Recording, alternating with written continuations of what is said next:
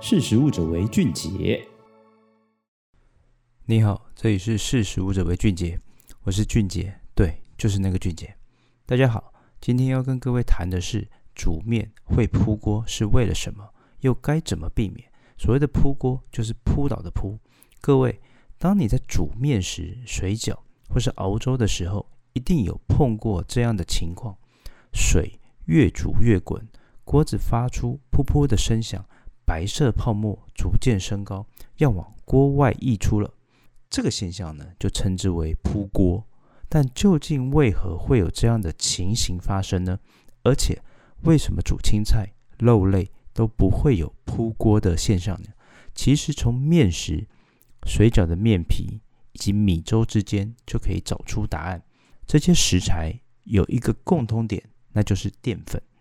淀粉遇水在加热的过程中，溶解于水当中的淀粉会产生淀粉泡沫，也就是我们肉眼所见的白色泡沫。遇到这样的情况发生的时候，其实不用紧张，只需要将火关小，锅盖打开，或是加入冷水，满满的泡沫的锅内又会再度冷静下来，直到持续加热，锅内温度再上升，才会有下一轮泡沫往上冲的现象发生。因此，这些都与温度有关。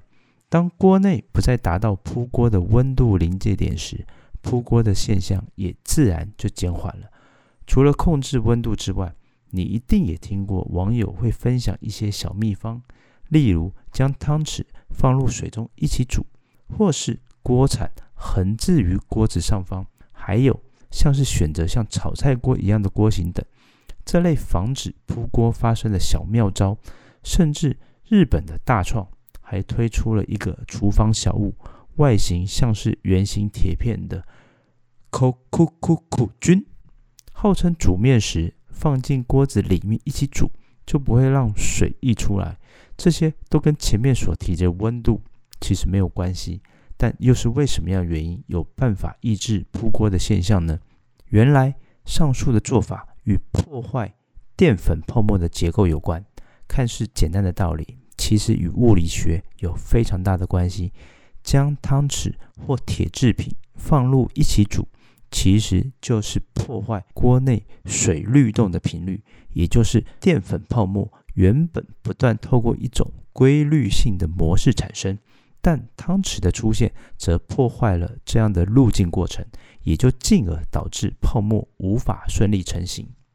炒菜锅与放置锅铲的原理，则是透过锅子的结构来改变泡沫形成的过程。炒菜锅的锅口很大，锅侧很斜，它不像一般的锅子有直挺的结构，所以泡面就来不及爬上锅缘。同时，锅口的接触外界的空气面积也大，它降温的速度也比较快，也就会因此而消泡。在锅口呢，放置锅铲也是一样的道理，它改变了泡沫路径的结构。自然就不会有扑锅的现象产生。以上就是今天跟各位分享的内容，欢迎大家下次继续收听。识食物者为俊杰，拜拜。